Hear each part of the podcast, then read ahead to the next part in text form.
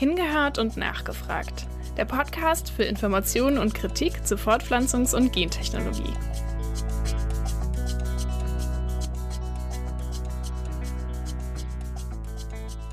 Patente sollen technische Innovation fördern. Denn Forschung kostet Geld und die Wissenschaftlerinnen können so die Kosten für ihre Arbeit wieder reinbekommen und mit ihrer Arbeit Geld verdienen. Das Ganze funktioniert über sogenannte geistige Eigentumsrechte. Das bezeichnet sozusagen den Besitzanspruch auf Einfälle, Entwürfe und eben auch Erfindungen. Will jemand anders die Erfindung nutzen, fallen Lizenzen für die Nutzung an oder die Nutzung ist sogar ganz verboten. So ein Patent ist dann über einen Zeitraum von 20 Jahren gültig, ganz schön lange also, und geschützt werden zum Beispiel Produkte, Designs oder auch technische Verfahren.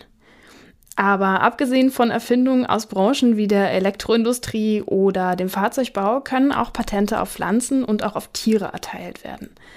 Das stößt auf Kritik und was daran ein Problem werden kann, das erzählt uns Johanna Eckert vom Bündnis No Patents on Seeds. Auf Deutsch keine Patente auf Saatgut weil eben Patente auf Pflanzen und Tiere den Zugang zu biologischen Ressourcen stark behindern können, was vor allem für Züchterinnen, Landwirtinnen, Gärtnerinnen und in Konsequenz auch für uns Konsumentinnen große Auswirkungen haben kann. Weil wenn ein Patent auf Pflanzen und Tiere erteilt wird, dürfen diese Pflanzen und Tiere nur mit der Zustimmung des Patentinhabers weiterverwendet werden was einerseits ein Risiko für die agrarische Vielfalt darstellt, aber auch für die Ernährungssicherheit und Ernährungssouveränität sowohl in Europa als auch global betrachtet. Um so ein Patent überhaupt bekommen zu können, müssen bestimmte Kriterien erfüllt sein. Dazu gehört zum Beispiel die Neuheit, das Produkt darf es also so noch nicht geben und es muss erfinderisch sein. In den letzten Jahrzehnten hat sich das Patentsystem immer weiter ausgebreitet und mittlerweile dürfen auch Pflanzen und Tiere mit einem Patent versehen werden. So richtig aufgekommen ist das Ganze mit der grünen Gentechnik, denn durch den Einsatz von Genen in die Pflanze wird die Pflanze zu etwas Neuem, daher eine Erfindung und eben auch patentierbar. Soweit, so gut. Parallel dazu wurden aber auch Patente auf konventionelle Züchtung vermehrt angemeldet. Konventionelle Züchtung, das ist das, was seit Jahrzehnten in der Landwirtschaft betrieben wird, Züchtung durch Kreuzung und Selektion. Zur konventionellen Züchtung zählt aber auch die sogenannte Zufallsmutagenese. Das bedeutet, dass durch Bestrahlung oder auch den Einsatz von Chemikalien die natürliche genetische Vielfalt erhöht wird. Das Europäische Patentamt sieht ein Verbot für Patente auf konventionelle Züchtung vor.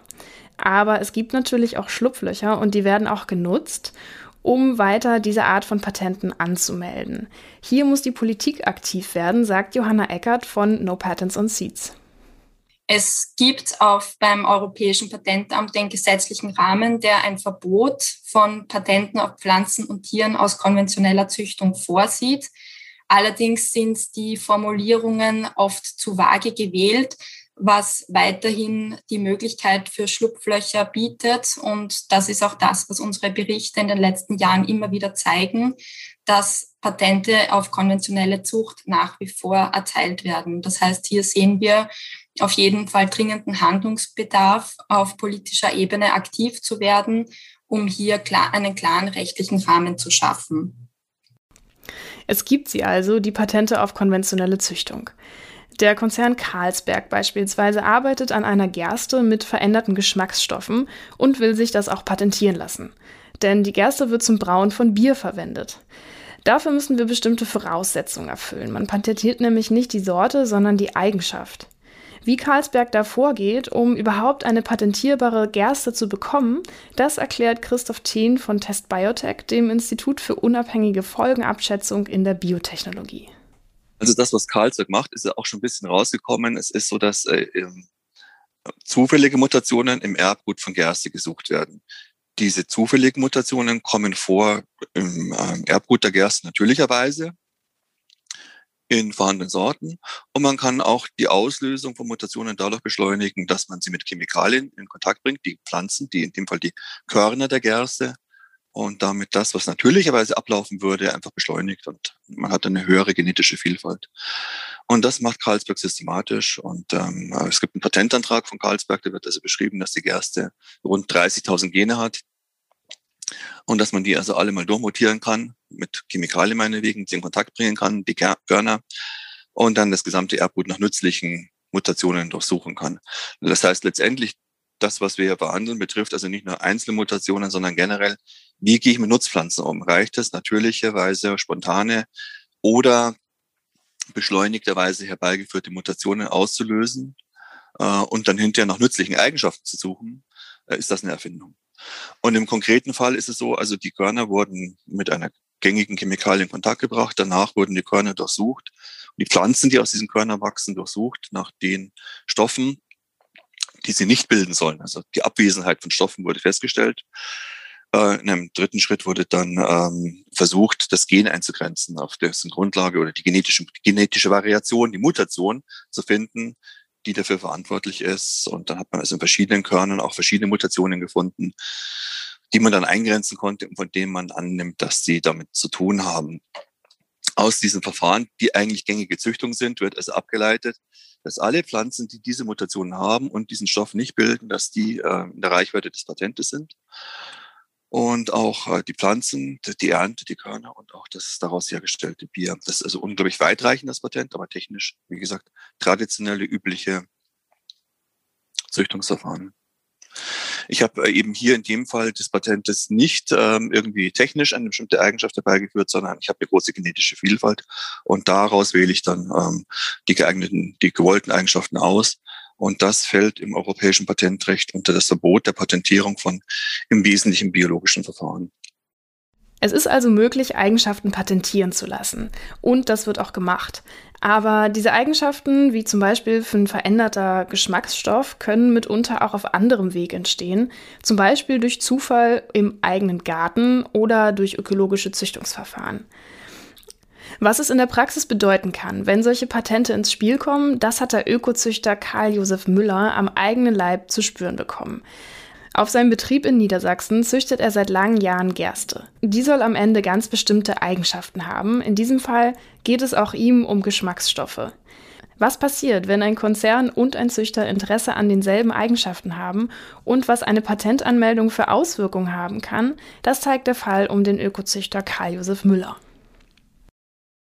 Und zu diesem Thema mit der Gerste bin ich gekommen schon Anfang der 90er Jahre im Zusammenhang mit der Frage der Entwicklung von Speisegersten. Und zwar deswegen, weil damals äh, die, ja, die Idee war, dass man eben mit solchen Gersten einen milderen Geschmack bekommen kann. In diesem Zusammenhang habe ich dann 1900 97 von einem japanischen Forscher eine Gerste bekommen, die sich durch einen besonders niedrigen Amylosegehalt, also nur ein Prozent Amylose, auszeichnet. Die meisten Amylopektin-Gersten haben immer noch sechs Prozent. Und zum Vergleich, eine normale Gerste hat ungefähr 25 Prozent Amylose. Und ähm, durch diese Eigenschaft äh, zeichnet sich diese Gerste also aus, ist aber natürlich damals äh, überhaupt nicht angepasst gewesen an weder die regionalen Klimabedingungen, Witterungsbedingungen als auch an den ökologischen Landbau. Ähm, es schloss sich also eine Züchtung an, um diese Eigenschaft äh, eben in eine Gerste einbringen zu können, so wie sie heute vorliegt die eben für den ökologischen Landbau geeignet ist und für wirklich den praktischen Anbau in unserer Region. Also ich meine damit jetzt nicht nur das Wendland, sondern eben einfach auch Norddeutschland überhaupt. Und ähm, in dem Entwicklungsprozess bin ich dann vor nicht allzu langer Zeit eigentlich mehr zufällig darauf gestoßen, dass ja von Karlsberg ein Patent ähm, eingereicht worden ist, wo eben solche, insbesondere amylopektinreiche Gersten für Brautzwecke äh, patentiert werden sollten. Nun gibt es verschiedene Quellen von amylopektinreichen Gersten. Und für mich stand dann plötzlich im Raum, haben wir möglicherweise eine solche Gerste, die eben jetzt von diesem Patent betroffen sein könnte. Das ist aber, wenn man so eine Patentschrift liest, auch für mich als Züchter nicht so einfach zu verstehen. Ähm, was ist jetzt eigentlich das Ausschlaggebende für dieses Patent? Mit anderen Worten, ich stand also erstmal vor der Frage, wie kann ich überhaupt durchdringen, ob diese Gerste betroffen sein könnte? im nächsten Schritt eigentlich dann zu sagen, na ja, dann müssen wir das eben untersuchen lassen von einem Labor, was eben in der Lage ist festzustellen, ob auch die genetischen Komponenten, die beschrieben sind, enthalten sind. Also es stand plötzlich die Frage im Raum, wollen wir überhaupt an diesem Thema weitermachen angesichts der unwägbaren Kosten, die erstmal zur Klärung erforderlich sind, um überhaupt eine solche Gerste nutzbar zu machen, geschweige denn ähm, sie überhaupt beim Bundessortenamt anzumelden, schützen zu lassen und als Sorte schützen zu lassen und eben auch äh, für den Handel zur Zulassung zu bringen. Also das ist eigentlich, kann man schon fast sagen, der, der Weg, den, der da ähm, plötzlich an einem Punkt ankam, wo man sagt, naja, nach so vielen Jahren, also es sind ja jetzt schon 23 Jahre von der ersten Idee bis jetzt zu einer anwendbaren Sorte, ähm, ob das nicht eigentlich alles umsonst war. Abgesehen jetzt von der Frage, welche Kosten kommen sonst noch. Und das ist eigentlich, kann ich sagen, kurz und knapp das, wo wir heute stehen. Und eben insofern ist das Thema Patentierung etwas, was mich als jemand, der sich gerade mit auch Besonderheiten innerhalb der Getreidearten beschäftigt, um diese nutzbar zu machen, ein großes Thema geworden, denn die Hindernisse, die dadurch in den Weg gelegt werden, wenn man etwas Besonderes in Richtung Nutzbarmachung verfolgen möchte, ähm, dass die eigentlich unwägbar geworden sind.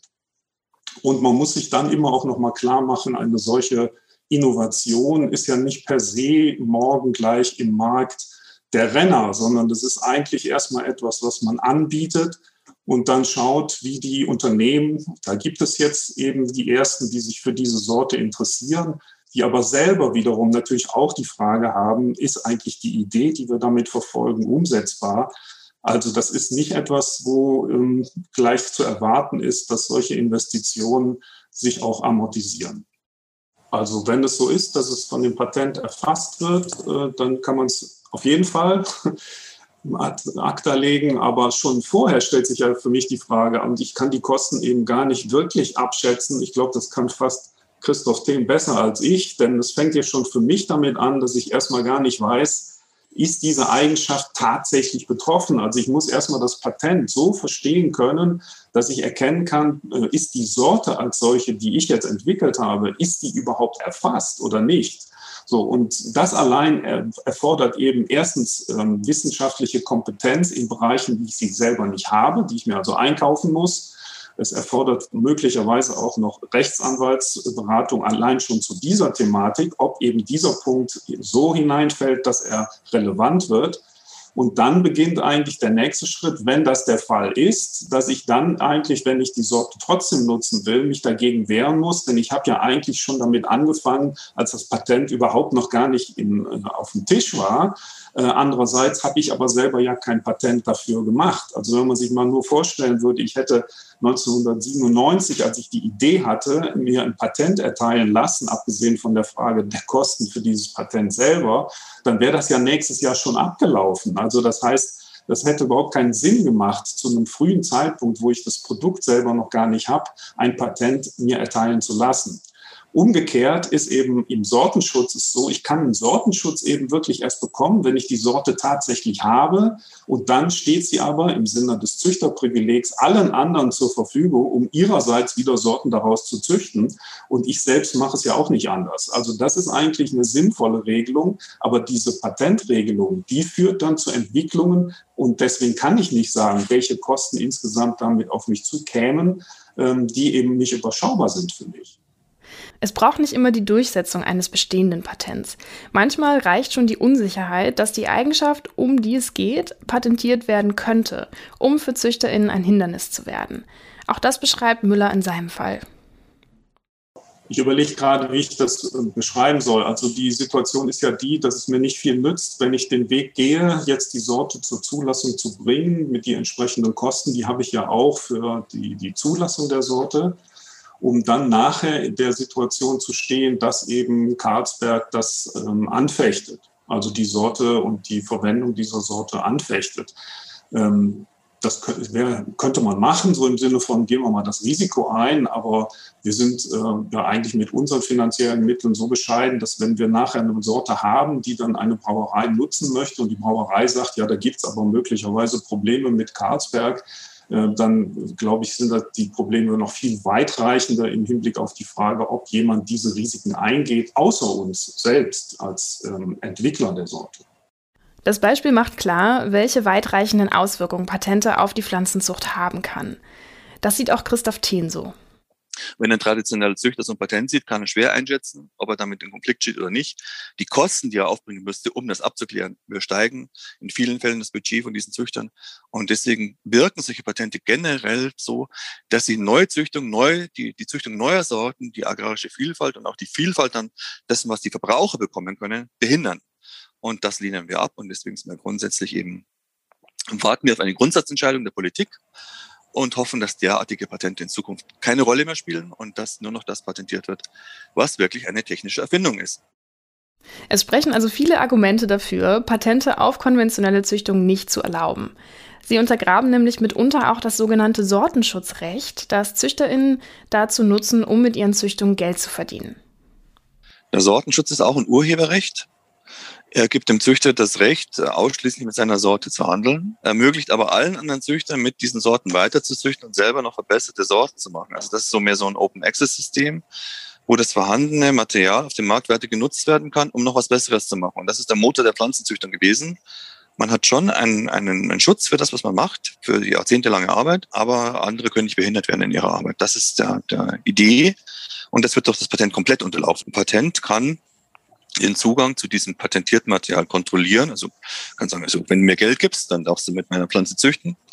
Oder eben auch komplett blockieren. Sagen, nee, nee, nur die Firma Karlsberg oder nur die Firma Bayer oder was auch immer. Nur wir dürfen mit dieser Superpflanze weiterzüchten. Alle anderen ähm, sind ausgeschlossen von diesen genetischen Eigenschaften, die wir im Patent geschützt haben.